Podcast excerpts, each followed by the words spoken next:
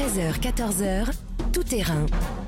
Fabienne Lemoyle sur Europe Bonjour à toutes, bonjour à tous, ravi de vous accueillir dans Tout Terrain, l'émission des reporters d'Europe 1. Et d'abord cap sur la Normandie pour vous raconter l'histoire de ce village de la Manche qui ne veut pas des antennes du réseau internet d'Elon Musk.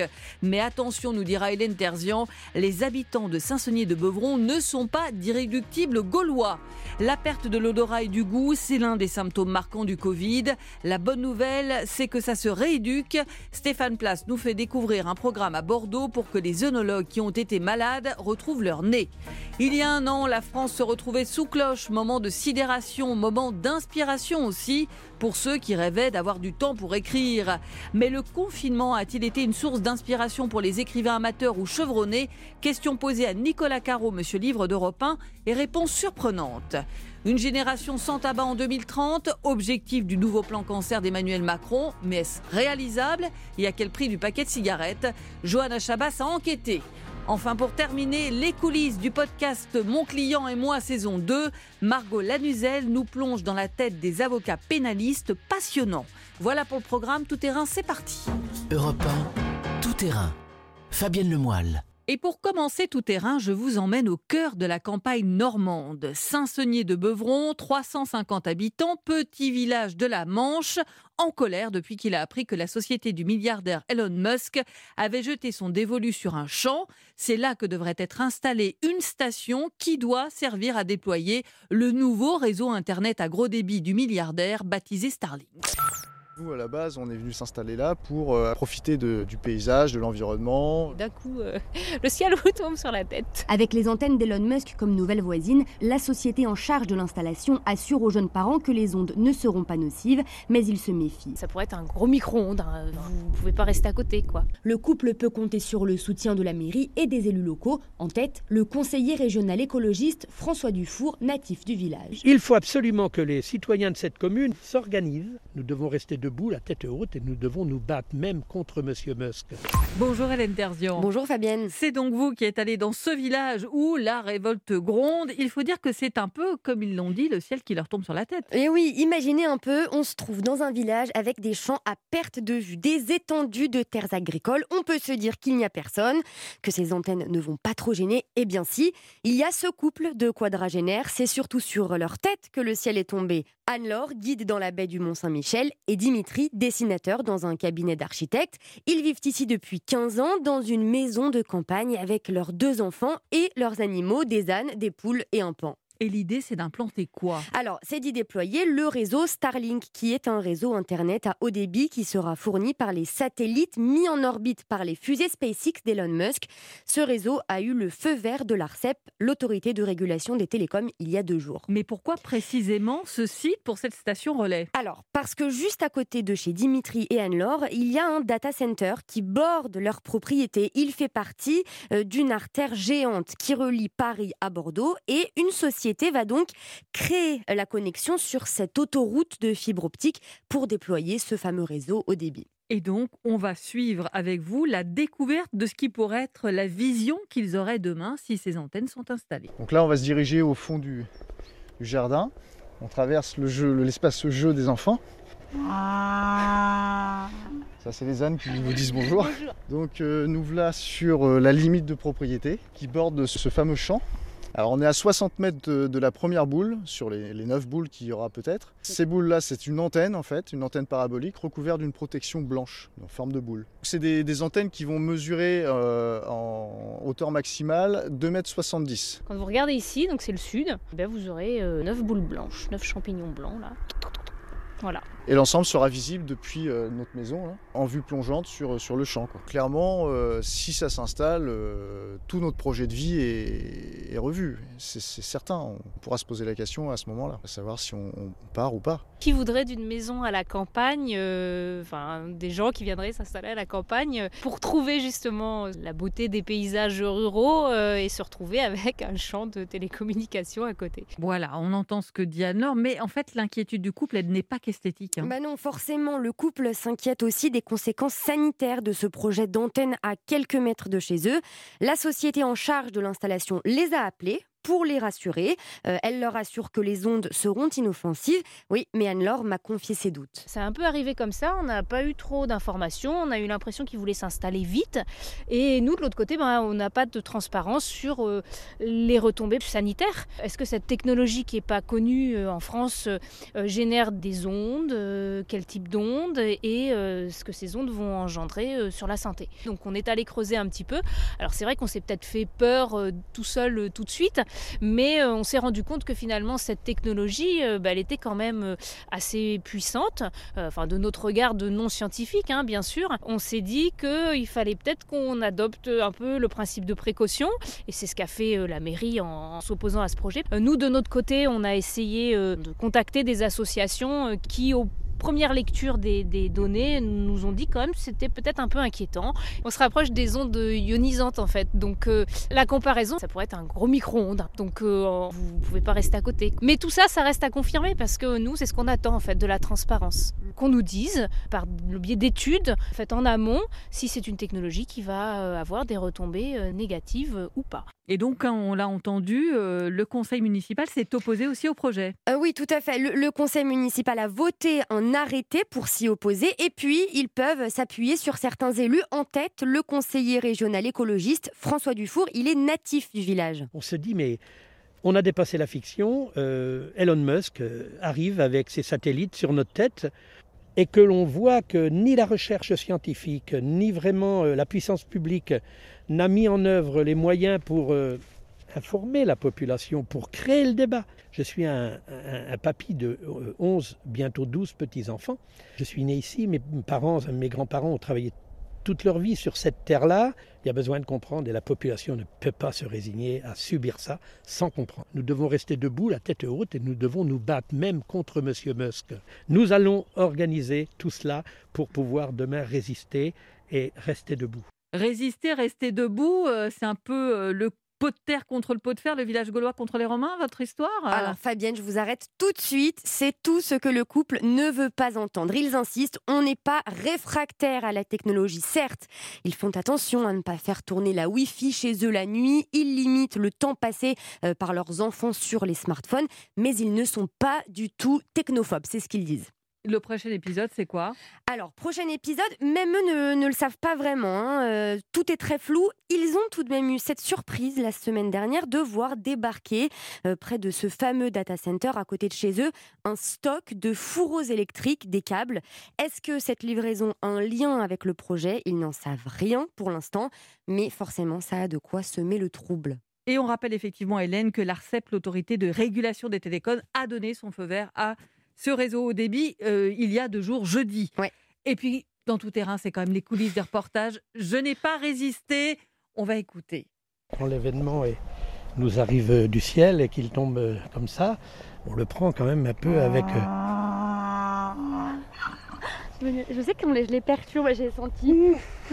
Voilà, petit sourire pour terminer la séquence, parce qu'effectivement, quand on est en extérieur, on ne maîtrise pas tout. On maîtrise pas tout. Ils voulaient s'exprimer, les ânes aussi. Voilà, bah, je leur ai tendu le micro. Voilà. Merci beaucoup, Hélène Terzian. Changement de décor, direction Bordeaux dans un instant. La perte de l'odorat, c'est l'un des symptômes du Covid. Eh bien, on va vous expliquer que pour le retrouver, ça se travaille avec une rééducation qui peut durer plusieurs semaines. Explication avec un programme mis en place à Bordeaux pour les futurs onologues. 13h, 14h. L'actualité de la semaine racontée par ceux qui l'ont couverte. C'est tout terrain sur Europe 1. Fabienne Lemoyle. Et pour continuer, je vous emmène à Bordeaux avec un programme de rééducation spécialement dédié à ceux qui ont perdu l'odorat à cause de la Covid, car c'est l'un des symptômes marquants de cette maladie. Si on prend l'exemple d'un vin rouge, une personne normale pourrait sentir des odeurs euh, de boisé, des fruits, fruits frais, fruits cuits, etc. Et moi aujourd'hui, euh, ces odeurs sont masquées par notamment une odeur comme un petit peu du pain grillé. Bonjour Stéphane Place. Bonjour Fabienne, bonjour à tous. Correspondant d'Europe 1 à Bordeaux, on vient d'entendre ce témoignage qui montre que le goût et l'odorat euh, peuvent être perturbés justement par euh, la Covid et que ça demande une vraie rééducation après. Racontez-nous euh, comment euh, vous en êtes arrivé à travailler sur ce sujet. Oh, il vous a pas échappé que je suis correspondant donc euh, à Bordeaux. J'ai cette chance et ce bonheur-là, entouré par les vignes. Donc quand on apprend que l'Institut de la vigne et du vin met en place un protocole pour rééduquer les malades du Covid qui ont précisément perdu le goût et l'odorat, on s'y intéresse forcément de près. Si ce prestigieux institut se préoccupe autant de cette question, c'est tout simplement parce que plusieurs de ces 400 étudiants ont été touchés, ce qui, lorsque l'on prépare un diplôme d'œnologie, est particulièrement problématique. Fin septembre, le Covid est venu priver Amélie, 22 ans, future œnologue. Elle est en première année du goût et de l'odorat. Cette perte de goût et d'odorat a duré deux mois. En fait, euh, quand j'ai commencé à retrouver euh, le goût et l'odorat, tout se passait très bien. Et on va dire euh, du jour au lendemain, j'ai commencé à avoir des odeurs parasites, des goûts parasites. Tout était modifié. J'ai pas retrouvé comment j'étais avant la Covid-19. J'ai besoin de ces sens pour exercer le métier d'œnologue. Si on prend l'exemple d'un vin rouge, une personne normale pourrait sentir des odeurs de boisé, des fruits, fruits frais, fruits cuits, etc. Et moi aujourd'hui, ces odeurs sont masqués par notamment une odeur parasite comme euh, un petit peu du pain grillé. C'est pas des très bonnes odeurs, on va dire. Effectivement, euh, des odeurs parasites comme le pain grillé quand on veut retrouver euh, l'odorat et surtout le millésime d'un Saint-Émilion. c'est bien compliqué.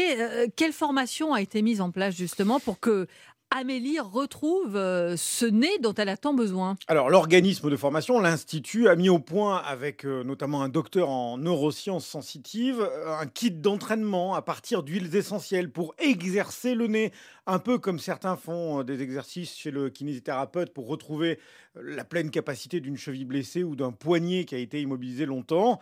Laurence Génie est la directrice adjointe de l'Institut des sciences de la vigne et du vin. Pour nos étudiants, nous avons développé des petits stylos qui contiennent ces odorants. Un odorant fleur, un odorant de la famille des fruits, un odorant de la famille des épices et un odorant de euh, la famille des euh, herbes aromatiques. Tous les jours, ils doivent réaliser un exercice de flairage de ces odeurs et répondre à différentes questions. C'est vraiment la répétition de ces exercices qui va euh, favoriser la récupération plus ou moins rapide selon les personnes. Et puis on sait très bien aussi que le mental, la confiance en soi, joue de manière très importante dans ces phases de récupération. Alors c'est vrai que la Covid-19 est une maladie qui... Euh, montre encore beaucoup de mystères. On en a parlé dans tout terrain quand on a parlé de ces Covid longs, ces fatigues persistantes, euh, cette perte du goût et de l'odorat ça vient de quel mécanisme en fait? Ça a un lien avec ce qu'il y a dans notre cerveau Alors effectivement, la, mécanique médicale, euh, c'est une vraie interrogation et c'est la question que j'ai posée au docteur Camille de Bonfils, qui est médecin ORL à, l'hôpital de Bagatelle à Talence, à côté de Bordeaux. On ne sait pas très bien si c'est juste une atteinte de la muqueuse superficielle ou si c'est une atteinte plus sévère au niveau neurologique. Il semble qu'il y ait des patients qui ont juste pendant quelques temps une sensation de ne plus sentir et puis ça revient rapidement et ils ressentent tout à fait normalement. Et puis il y a les patients qui ont ce qu'on appelle ces parosmies, des déformations de l'odorat. Et donc pour ces patients, on pense que c'est probablement un trouble neurologique avec une anomalie de la repousse du nerf qui va euh, générer ces déformations des sensations. 98% des patients récupèrent spontanément et n'ont pas besoin de traitement médicamenteux ni de rééducation. 2% des patients vont avoir soit un traitement corticoïde et ou une rééducation euh, olfactive. Alors précisément Stéphane, le docteur Camille Bonfils parle euh, de rééducation olfactive. Ce programme, justement, qu'on propose à l'Institut des sciences de la vigne et du vin, où les patients, ben, on a entendu Amélie tout à l'heure, qui est étudiante en première année, sont des nés surentraînés et en tout cas particulièrement doués. Et c'est pas un détail parce que pour eux, perdre cette capacité temporairement a un impact majeur. Un peu comme, vous savez, pour un champion, pour un grand sportif, euh, eh bien là, c'est assez comparable avec donc une dimension psychologique qui est importante. Le docteur Camille de Bonfils. Ce sont des athlètes de haut niveau qui ont perdu un sens et il faut absolument leur redonner confiance, être avec eux, les épauler dans leur rééducation, s'assurer qu'ils suivent de façon très scolaire cette rééducation, parce qu'on sait que la plasticité cérébrale va les aider à reconnaître les odorants, même au niveau du cortex cérébral. Dans l'entraînement, la mentalisation fait que le cerveau se régénère. On leur conseille même d'augmenter la dilution au fil de leur entraînement pour euh, détecter et retrouver les odorants extrêmement discrets. La récupération la plus rapide et la plus fréquente, c'est 10 jours. La récupération euh, la plus longue. Euh, des collègues disent qu'on peut voir des récupérations jusqu'à deux ans.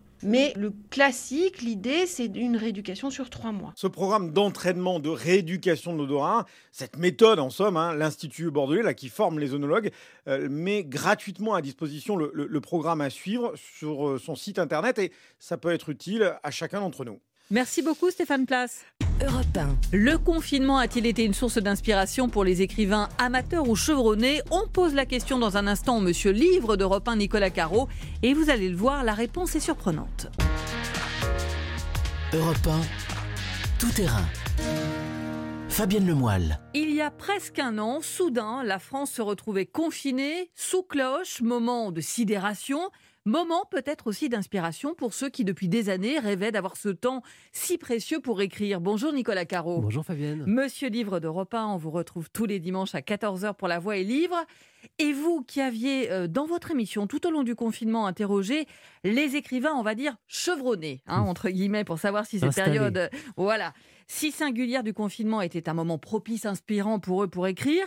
Et on verra dans un instant que c'est très étonnant d'entendre ce qu'ils racontaient il y a un an euh, par rapport à aujourd'hui. Vous avez enquêté pour savoir si de nouveaux écrivains s'étaient lancés et avaient émergé pendant cette période. C'est parti d'où cette idée? Bah, En fait, déjà pendant le confinement, on, bah, on a observé surtout euh, sur la fin l'engouement et la défense des librairies. Donc il y avait beaucoup de lecteurs. Mais en France, on a une particularité, c'est qu'il y a plus d'écrivains que de lecteurs finalement. Euh, les chiffres varient, mais en fait, c'est 2, 3 Français sur 10 qui auraient un roman dans le tiroir, ah mmh. mais qui n'arrivent jamais à le terminer parce que pas le temps, parce que le travail, etc. Et donc pendant le confinement, assez logiquement, on se disait que certains d'entre eux qui, pour ceux qui évidemment ne pouvaient pas euh, travailler du tout, même en télétravail, et qui éventuellement n'avaient pas d'enfants à garder aussi, euh, eh ben, pouvaient prendre le temps pour une fois d'écrire ou de finir ce roman, ce grand roman qui reste dans le tiroir. Et effectivement, en en parlant aux éditeurs à droite à gauche, parce que vous savez bien que comme tout le monde, euh, la question en ce moment, c'est euh, le confinement, la crise, etc. Et donc, ce qui revenait, c'est que bah, les éditeurs recevaient plutôt beaucoup de manuscrits et plus que d'habitude. Et le chiffre en moyenne, alors selon euh, mes estimations, hein, en fonction des éditeurs qui m'ont répondu, c'est quelque chose de l'ordre de plus 25%. Ah oui, quand même. Donc c'est énorme. Et c'était le cas notamment chez Fayard, avec Alexandrine Duin, qui a une drôle de surprise en rentrant du confinement. À mon retour chez Fayard en mai, euh, comme nombre de mes confrères, mon bureau était enseveli sous une pile d'enveloppes.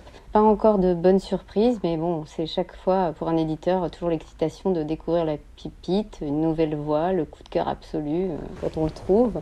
On sait tout de suite et les choses peuvent aller très vite. Bon, alors une fois ce constat posé, fallait les trouver, ces écrivains en herbe. Comment vous les avez trouvés? Eh ben, C'est pas facile parce que moi je cherchais des écrivains qui n'ont vraiment jamais publié, donc euh, que je connais pas. Et alors j'ai demandé à certains des éditeurs, mais euh, c'est pas toujours facile parce qu'ils savent pas s'ils vont le publier ou pas. Donc si on a le manuscrit, c'est compliqué, hein, comme on l'a dit Alexandrine. Euh, C'était pas pour l'instant, elle n'a pas trouvé, donc euh, mmh. c'est compliqué de dire, bah je, je le prends pas, mais je vous donne quand même le numéro pour l'appeler. Donc j'ai mis bêtement un message sur mon Facebook et j'étais assez surpris parce que tout, beaucoup de gens ont partagé. Moi alors, évidemment, voilà, j'ai beaucoup de copains journalistes qui, ont, partagé aussi.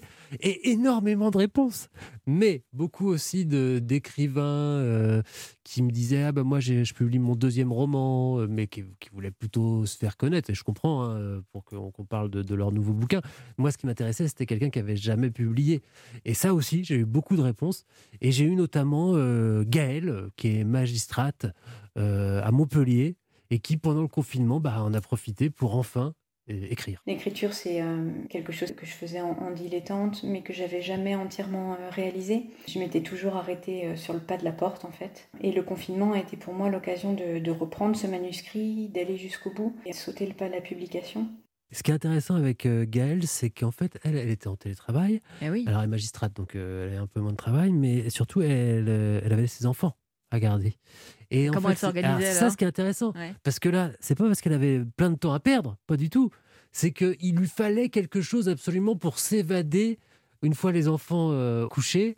Et donc, c'était l'écriture qui lui permettait de s'évader. Donc, le confinement a joué son rôle, c'est-à-dire qu'il l'a forcé d'une certaine manière à reprendre l'écriture, mais pour s'évader, pas parce qu'elle avait plus de temps. Et pour écrire quoi? Et pour écrire ben, un, roman qui a été ah. publié dans une euh, petite maison d'édition. Quel profil vous avez découvert justement à travers cette recherche?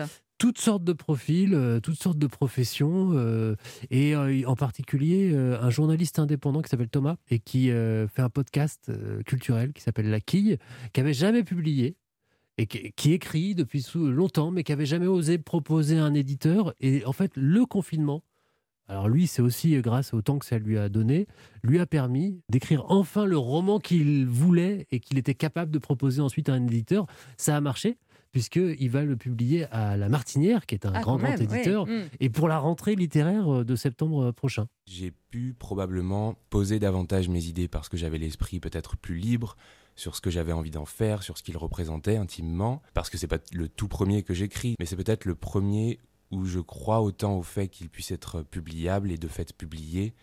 Donc ce manuscrit-là peut-être plus fini, plus abouti que les autres. Et donc, on a bien compris, il sera euh, dans la rentrée littéraire de Ouais, septembre. Impressionnant. Impressionnant. Qu'est-ce qui vous a marqué quand même, euh, justement, à travers cette recherche? Ce qui m'a marqué, c'est c'est juste le, que j'ai constaté ce que je savais déjà plus ou moins. C'est que beaucoup, beaucoup, beaucoup de gens écrivent. Alors moi, je le sais aussi parce qu'on m'envoie souvent des mails d'écrivains qui ont auto-édité leurs livres et qui voudraient qu'on en parle sur Europe, quoi, qu'on les invite et tout ça. Moi, je considère que je passe par les éditeurs parce que euh, je pense que c'est un rouage essentiel de la littérature. Écrire un livre tout seul, c'est bien, mais on peut pas être un génie tout le temps. Et il faut quelqu'un, un regard extérieur et un éditeur, c'est un, vrai métier, hein, qui regarde le livre, qui le corrige, qui le réduit. Et là, en fait, euh, j'ai constaté, oui, j'ai vérifié qu'il y avait énormément de Français qui, qui écrivent dans leur coin et qui, qui veulent publier. Et c'est réjouissant, effectivement, Nicolas, puisque les Français sont des lecteurs, mais donc aussi des écrivains. On marque une courte pause, Nicolas, et on va voir dans un instant si cette période si singulière que nous vivons depuis presque un an a inspiré cette fois les écrivains, on va dire, plus installés. Europe 1, tout terrain. Fabienne Lemoyle. Toujours avec moi Nicolas Caro, monsieur livre d'Europe 1. Alors on a vu Nicolas que les maisons d'édition se sont retrouvées avec des piles de manuscrits après le confinement. Vous m'avez dit plus 25% en gros en moyenne hein, dans ce qu'ils vous ont dit. Euh, mais est-ce que cette période d'enfermement a été inspirante aussi pour les écrivains que j'ai qualifiés de chevronnés? C'est la question que vous avez posée régulièrement dans votre émission La Voix et Livre à ces écrivains que vous connaissez si bien.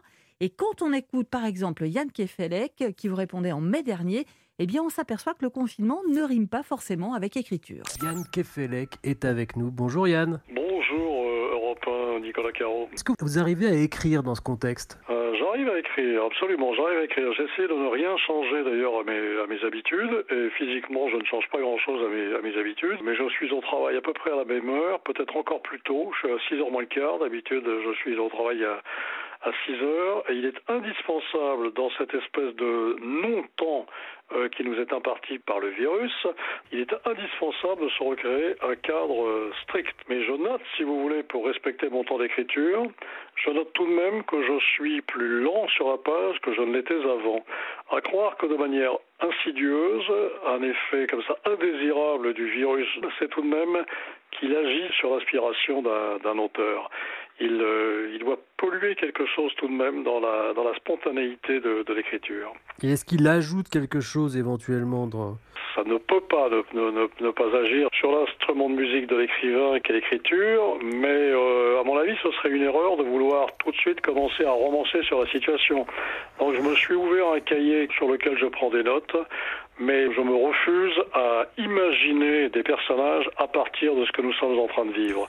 Je pense que cette période a besoin de beaucoup de sédimentation avant de se prêter à la littérature. C'est saisissant. hein. C'était La sagesse de Yann Kefelec. Eh oui, est-ce que justement ces cahiers lui ont servi pour écrire quelque chose pour l'instant? Ah bah c'est sûr, oui, il, publie sans arrêt, il écrit sans arrêt. Yann Mm. Kefelec, le dernier c'était Florence Artaud, euh, une biographie romancée de Florence Artaud qui est sortie en octobre, La mer et novembre, quelque chose Mm. comme ça. Bah, juste au moment donc, du départ correspond Vendée Globe, au timing, et il a sans doute Mm. écrit pendant le confinement et ça c'est sa grande force. Yann Kefelec c'est un homme de la mer et il s'évade à chaque fois euh, par Il s'évade, mais dans la même interview, il vous explique bien que être confiné sur un bateau, c'est pas exactement Non, la même chose la que d'être confiné dans son appartement.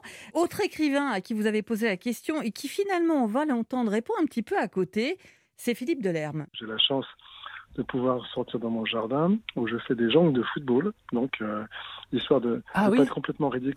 Euh, oui. Donc euh, voilà, longtemps j'ai pratiqué la course à pied et puis aussi un peu le football.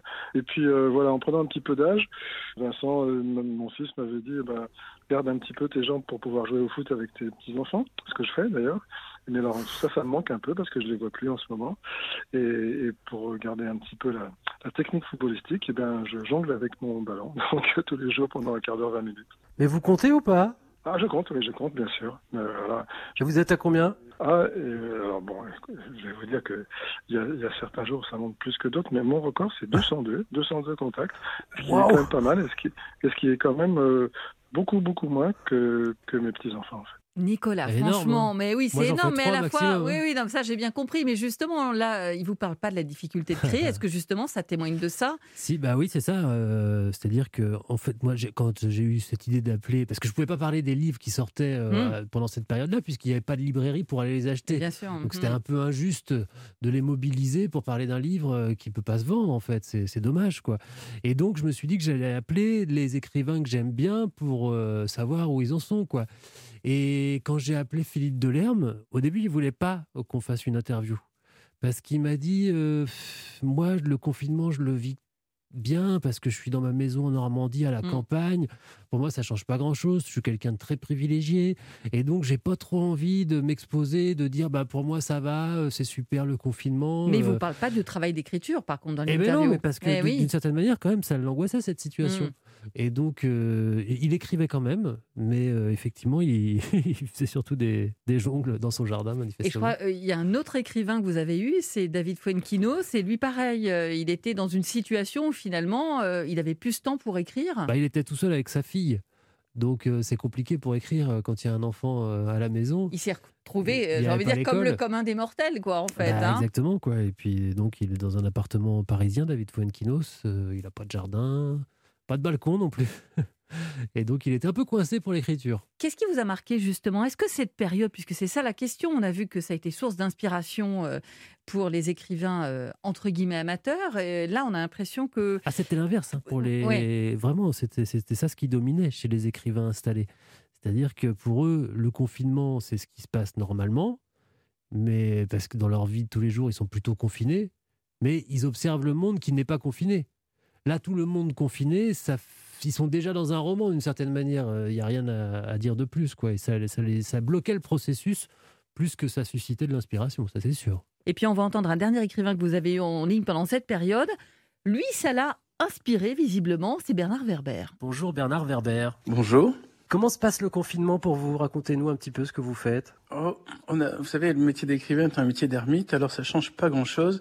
Euh, le matin, je partais de 8h à midi et demi pour aller écrire au café. Ben là, je reste de 8h à midi et demi chez moi. Mais je fais toujours mes 4h30 d'écriture. Mais c'est c'est un moment propice pour écrire ou alors il y a quand même une petite angoisse comme ça diffuse qui bloque un peu le processus? Alors, je vous avouerai, au début, euh, j'étais juste dans les corrections de mon prochain livre, euh, qui, sur le, qui est le troisième volume des chats, et il y avait quelque chose qui allait pas, je me sentais pas bien, et je me suis dit, euh, je vais, je vais écrire une histoire spécifique euh, dans un plan complet, un concept complet de roman, au moment du confinement, parce que ça, ça sera ma thérapie sur cette époque-là. Donc, j'ai commencé un, un roman il y a quelques jours. Et euh, ça- ce roman est complètement imprégné de cette ambiance-là. Et je trouve que c'est assez intéressant parce qu'en même temps, c'est la première fois où vraiment on vit euh, une situation de science-fiction. Nous ne savons pas combien de temps ça va durer, ce qui rajoute à l'angoisse. Effectivement, ça vous inspire puisque vous avez même publié une nouvelle intitulée Homo Confinus. C'est quoi l'idée de cette nouvelle? Euh, bah déjà, j'avais la première phrase et ils avaient dit que ça allait durer trois semaines et, c'était déjà il y a trois ans. Ah ben voilà, belle conclusion. Et pourtant c'était euh, déjà il Ouais, y a ça un commence an. déjà à s'installer quand même, c'est vrai. Voilà. Euh, euh, Mais Bernard Werber, c'est l'exception. Ouais. Il, il écrit partout, tout le temps, euh, sans arrêt. Et puis, euh, la et nouvelle, c'était contexte une commande. l'inspire. euh, oui. Et du coup, lui, comme il fait aussi de la science-fiction, c'était plus simple peut-être pour lui de- d'extrapoler en imaginant un confinement qui durerait pour toujours. Alors au final, est-ce que de- dans ce que vous lisez depuis la rentrée de septembre, Nicolas, vous sentez déjà ce poids du confinement? Pas vraiment, euh, on va la sentir plus, je pense, à la rentrée prochaine, mais ça commence déjà un tout petit peu les, les romans qui parlent du confinement. C'était la grande crainte hein, euh, pendant le confinement chez les éditeurs et les journalistes littéraires et les lecteurs, c'était de se dire on va se prendre un torrent de romans de confinement à la rentrée littéraire et pas du tout. Euh, au contraire, il y a eu une, une sorte de contre-coup, un besoin d'évasion. Mais je pense, alors j'en sais rien, mais moi, mon idée, c'est que ce sera pour la rentrée littéraire de septembre prochain. Il va y avoir un effet retard. Ça va être les histoires d'amour, de confinement, les crimes de confinement, tout ce que vous voulez. Du côté des lecteurs, en tout cas, la bonne nouvelle, c'est qu'ils sont bien au rendez-vous. Ah bah oui, ah bah ça c'est ça la grande grande nouvelle euh, de cette période quand même. hein. La, bonne nouvelle, c'est que les libraires sont et ça continue aujourd'hui encore. hein. Ça ça a pas baissé depuis le déconfinement du mois de mai. Il y a une sorte de militantisme en plus chez les clients des libraires qui font que ben oui. Et puis alors il y a le fait qu'ils ont plus de pouvoir d'achat parce qu'il n'y a pas de cinéma, pas de théâtre, pas de sortie au restaurant non plus. Et donc le budget il passe un peu euh, dans les livres. Eh ben, écoutez, une bonne nouvelle, une Oui, bonne mieux. nouvelle aussi pour la voix et le livre. On dit c'est demain à 14h au programme, Nicolas. On va parler des monstres avec euh, le magazine Lire, euh, magazine littéraire, qui consacre un hors-série aux monstres, Frankenstein, Dracula, etc. Eh ben, beau programme. Merci beaucoup, Nicolas Caro. Merci à vous. Europe 1. Et si dans 10 ans, en 2030, il n'y avait plus aucun fumeur chez les jeunes de 20 ans, une génération sans fumeur, c'est en tout cas l'objectif du nouveau plan cancer du gouvernement. Objectif raisonnable, trop ambitieux et surtout comment y arriver, on en parle dans un instant. L'actualité de la semaine racontée par ceux qui l'ont couverte. Avec Fabienne Lemoyle sur Europe 1. Une génération sans tabac dans 10 ans, voilà l'objectif du nouveau plan cancer annoncé par Emmanuel Macron, avec donc zéro fumeur chez ceux qui auront 20 ans en 2030. Caroline Baudry est allée demander aux enfants et aux ados d'aujourd'hui ce qu'ils pensaient de cet objectif très ambitieux. Quand on pose la question à des collégiens de 5e, fumeront-ils des cigarettes plus tard? Eh bien, leur réponse est catégorique. Non, non, non. C'est logique. Moi, je veux garder ma santé. Je veux pas être en mauvaise santé. Non, non, ça coûte trop cher. En plus, c'est rien, ça, ça t'abîme les poumons pour un cancer. C'est Il paraît que quand tu fumes, tu perds 14 ans de ta vie. Fumer, tu. Il y en a qui fument beaucoup déjà au Ouais, collège oui, il y a les troisièmes qui fument. Ok. Et ben ils se sentent obligés de fumer parce que sinon ils sont pas avec les autres ou des trucs comme ça, tu vois. Il y a la crise d'adolescence, je crois. Vous l'entendez, le message est passé, surtout via leurs parents, même fumeurs, ou les images sur les paquets de cigarettes. La prévention à l'école sera, elle, renforcée, promet Emmanuel Macron ce matin. Pas de quoi convaincre Garance et Jocelyn, 18 ans, croisés un peu plus loin, cigarette à la bouche. Je fume parce que mes potes fumaient ou parce qu'au cinéma, bah, il y a plein de personnages qui fument. Et même pour les petits qui voient leurs parents fumer, c'est déjà ancré en fait dans, dans leur quotidien. C'est comme euh, le vin, c'est ancré dans la culture. Quoi.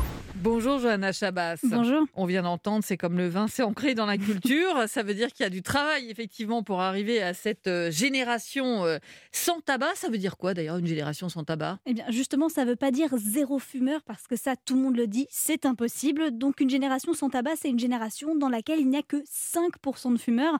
À partir de ce stade-là, les spécialistes considèrent que le tabac n'est plus un problème de santé publique. Alors justement, en parlant euh, de santé publique, vous êtes allé voir un de ceux qui est le grand spécialiste euh, justement de la lutte contre le tabagisme depuis des années pour comprendre comment on peut espérer atteindre cette génération sans tabac. Oui, j'ai appelé euh, Bertrand Dotzenberg, tabacologue, médecin à l'hôpital Salpêtrière à Paris. Il écrit depuis des années sur le sujet. Et pour lui, le plus important, c'est d'empêcher les jeunes de fumer leur première cigarette. Il faut le rappeler, 200 000 jeunes commencent chaque année. 25% des Français de 17 ans fument, 1 sur 4. Et donc pour Bertrand Dotzenberg, il faut surtout continuer à ringardiser la cigarette. Les premières cigarettes n'ont pas d'intérêt, elles sont même désagréables. Et donc il était nécessaire d'investir massivement pour la publicité pour l'image, pour que le tabac soit quelque chose de sympathique. Parce que les jeunes ont commencé à fumer dans, en 68, dans années suivantes, parce que le cow-boy Marlboro leur disait que c'était tout à fait important, ou le chameau euh, Camel leur disait que c'était drôle de fumer. Que maintenant, c'est un petit peu ringard de fumer, et même chez les jeunes, la cigarette est quelque chose qui fait un peu vieux, et c'est pas très à la mode de, de prendre ce produit, et si c'est plus à la mode, les jeunes vont pas commencer à fumer. Alors c'est plus très à la mode, mais on a entendu les jeunes. euh, plus on est jeune, euh, moins on pense qu'on va succomber à la cigarette. On se dit qu'effectivement, euh, c'est pas bon pour la santé. Mais on a entendu ceux qui ont 18 ans. euh, ça y est, ils sont un peu tombés dedans. Qu'est-ce qui est le levier le plus important justement pour pouvoir arriver à cette génération sans tabac? Vous m'avez dit en fait, on revient sur le même levier que le plan euh, cancer qui avait été développé par Jacques Chirac en 2003 c'est taper au portefeuille, en gros, rendre les cigarettes plus chères. C'est ça, c'est ce que mettent en avant toutes les associations que j'ai contactées. L'Alliance contre le tabac, Demain sera non-fumeur. Elle propose toute la même chose, augmenter le prix du paquet de cigarettes pour qu'il atteigne 15 euros en 2025. Imaginez, pour le moment, il est à 10 euros. En France, la première hausse du prix a eu lieu en 2003, vous le disiez, avec le plan Chirac. À l'époque, le paquet coûte un peu plus de 4 euros. Donc, euh, bien 4 moins euros à que- 15 euros, effectivement. Voilà. Et pourtant, les gens fument toujours. C'est ça. Et euh, à l'époque, avec à peine 1 euro de Hmm. plus, le nombre de fumeurs avait baissé de 32% en deux ans. Et cette mesure est toujours la plus efficace aujourd'hui, d'après Marion Catelin, directrice de l'Alliance contre le tabac. Entre 2016 et 2019, le prix du paquet de cigarettes a augmenté de 2 euros en moyenne et on a observé une baisse de la prévalence tabagique, c'est-à-dire la proportion de gens qui fument dans la population. C'est énorme, c'est à peu près 17% de baisse en, en, en 3 ans, ce qui prouve bien l'efficacité très concrète de la hausse des prix du tabac. Elle demande aussi une harmonisation des prix en Europe pour éviter que justement certains aillent se fournir à l'étranger ou encore que ce qui existe déjà soit plus contrôlé. Par exemple, la vente aux mineurs, elle est déjà interdite, mais selon l'Alliance contre le tabac, 65% des buralistes continuent de vendre des cigarettes à des jeunes de 17 ans. Alors, on a bien compris, la principale mesure, tout le monde s'accorde à le dire, c'est de taper euh, au portefeuille pour inciter les gens à arrêter de fumer. Mais il y a aussi d'autres initiatives pour accompagner ceux qui décident euh, de décrocher. Vous avez peut-être entendu parler d'applications sur votre portable. Vous pouvez y contacter des coachs, voir la somme d'argent économisée, même le nombre de jours de vie gagnés. Et plus étonnant, des initiatives pour récompenser ceux qui ont réussi à arrêter. Laurent Mishkin est le patron d'Oméo dans le Nord. Son père est mort d'un cancer lié au tabac. Il a donc voulu sensibiliser ses employés et offre des billets d'avion à ses salariés au bout d'un an sans cigarette. Écoutez ce reportage de Zoé Pallier. 24 ans à fumer plus d'un paquet par jour, Arnaud avait tout essayé pour arrêter, chewing-gum et patch à la nicotine, finalement moins efficace que la récompense promise par son patron. Ça m'a fait un déclic tout de suite. hein. Je me suis dit, il fallait que j'y arrive. Je l'avais annoncé à ma femme et elle voulait aussi euh, ses billets d'avion pour aller à New York. Ça y est, euh, je suis sevré. Et je vais avoir des collègues qui vont pas se gêner de me charrier si je reprends la cigarette alors que j'ai eu un voyage offert par le patron. Fini donc les pauses cigarettes sous les fenêtres de son directeur, Laurent Mishkin, soucieux des poumons de ses salariés et de la santé de son entreprise. J'ai fait un calcul tout simple. J'ai calculé le temps d'une cigarette multiplié par le nombre de post cigarettes dans la journée. Et j'ai fait un constat où sur une année, une personne qui fume travaille 8 jours de moins qu'une personne qui ne fume pas. Sur 14 fumeurs, 8 ont arrêté. Les autres ont droit à des séances d'hypnose sur leur temps de travail pour continuer à essayer de se désintoxiquer. Merci beaucoup Zoé Pallier. Toujours avec moi Johanna Chabas qui a donc enquêté sur euh, comment arriver à cette euh, génération sans tabac. Objectif, on l'a dit, bien ambitieux. Si on regarde du côté des étrangers, qu'est-ce qui se passe euh, justement hors de nos frontières pour aider les fumeurs, soit à ne pas commencer, soit à décrocher? Eh bien, beaucoup passent par euh, cette hausse des prix. On en, a on en parlait tout à l'heure. Les champions, euh, toutes catégories, ce sont les Australiens avec, attention, tenez-vous prêts, un paquet à 30 euros. Ah oui, donc on a encore de la marge. C'est trois fois plus qu'ici. Et à ce prix-là, seulement 3% des adolescents fument. Et c'est la même stratégie qui est choisie au Royaume-Uni, à Singapour ou encore en Californie. Et d'ailleurs, dans cet État américain, seulement 5% des lycéens fument. Un taux tellement faible que depuis cette année, la ville de Beverly Hills a pu interdire la vente de cigarettes sans créer de polémique, selon Marion Catelin, qu'on entendait tout à l'heure, directrice de l'Alliance contre le tabac. Aux États-Unis, ils sont arrivés à une part tellement faible de la population euh, qui fume aujourd'hui qu'ils peuvent envisager ce qu'ils appellent le endgame, la, la fin de partie du tabac dans leur pays et euh, aller jusqu'à euh, interdire des produits du tabac. Que disent pour terminer, euh, Johanna, les cigarettiers, parce que je crois que vous en avez eu quelques-uns en ligne, de ce nouveau plan On imagine que ça ne les arrange pas. Eh bien, officiellement, et c'est plutôt étonnant, ils disent n'avoir aucun problème avec ça, que c'est effectivement mauvais de fumer, donc il faut que les jeunes ne se mettent pas à la cigarette. En fait, les cigarettiers savent depuis des années qu'ils vont devoir s'adapter, c'est une question de survie. Philippe Maurice, numéro 1 mondial, a investi plus de 8 milliards d'euros depuis 10 ans dans les alternatives comme la cigarette électronique. L'objectif est qu'en 2025, la moitié de son chiffre d'affaires ne dépende plus de la cigarette traditionnelle. Merci beaucoup, Johanna Chabas. Merci beaucoup. Europe 1. On marque une courte pause et dans un instant, Margot Lanuzel va nous raconter les coulisses de la saison 2 de son podcast Mon client et moi. Des avocats lui ont raconté ses clients qu'ils ont défendus et qu'ils n'oublieront jamais. Europe 1, tout terrain.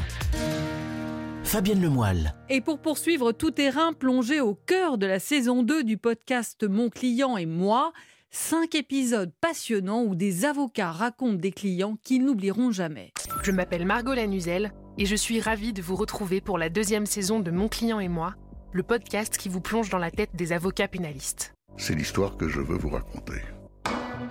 Pour vous, ils vont se souvenir d'un client qui les a bouleversés. Il s'agit d'une auxiliaire de puériculture à qui il est reproché d'avoir euh, causé la mort d'un bébé de 5 mois et demi j'ai à l'époque une petite fille à peu près du même âge. Dans ces cinq épisodes, je vais vous emmener sur de nouveaux terrains. Dans un endroit qui a un nom prédestiné qui s'appelle Mania l'étrange. Mais toujours dans l'intimité de celles et ceux qui défendent des criminels.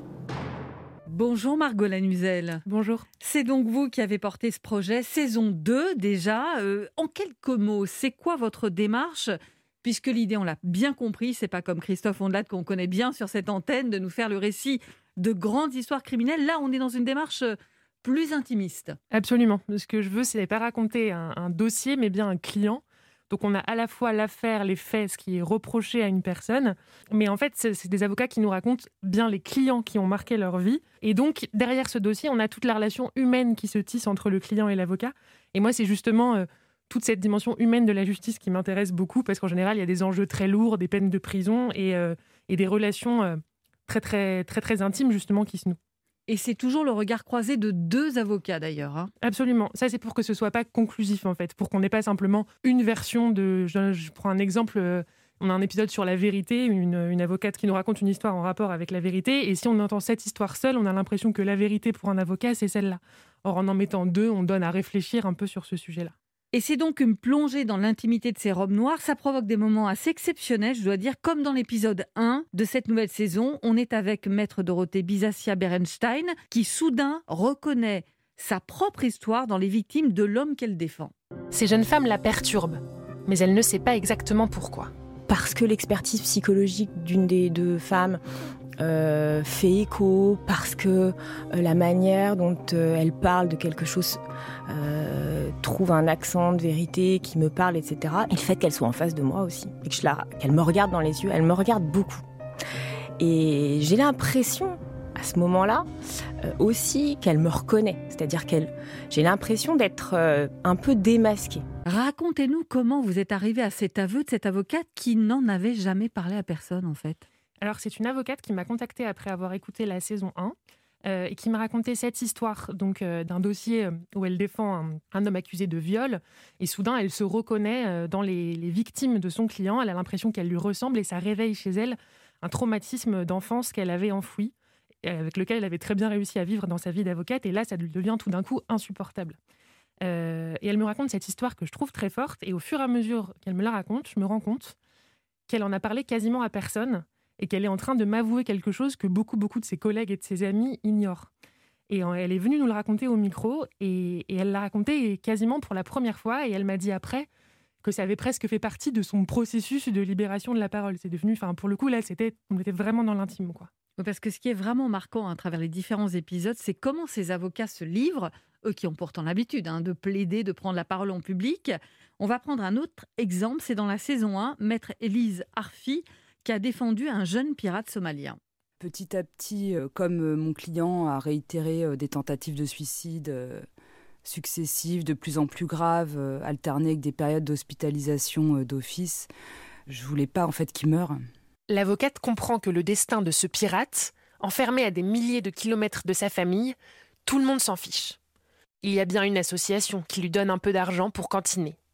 Et puis plus rien, plus personne. Moi, je me refusais. Je, dis ça va pas la tête. Je vais pas envoyer moi de l'argent euh, à une personne que déjà je défends gratuitement. C'est pas possible en fait. Ça vicie la relation entre l'avocat et le client. C'est le client qui vous paye. C'est pas vous qui payez votre client quand même. Ça, c'est ce qu'elle se dit au début. Mais l'image de ce client déraciné la hante. Comment tiendra-t-il jusqu'au procès s'il ne peut pas s'acheter des produits de toilette ou de la nourriture? Et là, je me suis dit, ben, on n'a plus le choix. L'avocate se rend jusqu'à la poste pour envoyer un mandat cash. Donc là, on comprend bien Margot, elle met la main à la poche en fait pour euh, financer euh, la brosse à dents de son client. Enfin voilà, elle franchit une petite ligne, on va dire. Hein. Absolument, oui. C'est quelque chose qu'elle n'avait jamais fait avant. Euh, vous m'avez dit que vous restez combien de temps avec eux pour justement qu'ils se livrent autant alors, en studio, en enregistrement, je dirais que c'est en moyenne une heure, avec évidemment du temps de préparation, des entretiens très longs avant, pour qu'il y ait une relation de confiance qui s'installe. Et, et qu'on ait le temps de raconter les histoires voilà, en prenant bien notre temps, en rentrant dans l'aspect psychologique des choses. Et c'est ce qu'on entend très bien avec Elise Arfi, c'est qu'elle-même, son histoire de, l'histoire du pirate somalien qu'elle a raconté dans un livre, elle avait eu l'occasion de donner de nombreuses interviews là-dessus. Euh, et, elle m'a dit, après notre enregistrement, qu'elle ne l'avait jamais raconté comme ça, c'est-à-dire en disant ce qui se passait dans sa tête et ce qu'elle ressentait à chaque étape de son histoire. Vous m'avez dit qu'ils le vivent comme une psychothérapie, certains. il y a plusieurs avocats en sortant qui m'ont dit, mais on est un peu chez le psy avec vous. Alors, ce qui est marquant d'ailleurs aussi dans l'écriture du podcast, c'est la grosse différence aussi avec l'écriture radio, euh, c'est euh, comment vous vous adressez directement à l'auditeur. Pourquoi? En fait, c'est ce que permet le podcast. C'est une espèce de liberté du format, c'est-à-dire que souvent, dans l'écriture, quand moi j'arrive face à une difficulté ou que je me dis est-ce que je suis pas en train de, perdre l'auditeur, en fait je le lui dis. C'est-à-dire que je dis euh, là vous comprenez pas très bien ce que je vous dis, mais je vais vous expliquer tout à l'heure, vous inquiétez pas. Cette espèce de manière de prendre les gens par la main et qui va aussi avec le format du podcast, qui n'est pas, euh, contrairement à la radio que vous pouvez écouter en famille, chez vous, le podcast, c'est quelque chose de très individuel que les gens écoutent bien souvent dans les transports, dans leurs écouteurs, par exemple. Et donc voilà, on s'adresse à une seule personne euh, et, on les prend par la main. et, on les prend, hein. et on les prend par la main pour leur faire écouter l'histoire jusqu'au bout. Quoi. Dans votre casting, pas mal de femmes, euh, des avocats qui ne sont pas forcément des ténors du barreau, mais dans la saison 2, il y a un ténor du barreau. Et quel ténor du barreau? Maître Henri Leclerc, qui vient d'ailleurs hein, de rendre sa robe noire. Euh, comment s'est passée la rencontre? Alors Henri Leclerc, euh, c'est moi qui l'ai appelé parce que je voulais faire un épisode autour des convictions des avocats. Qu'est-ce qu'on fait de ses propres convictions? Est-ce qu'on peut défendre un client qui n'a pas les mêmes convictions que soi?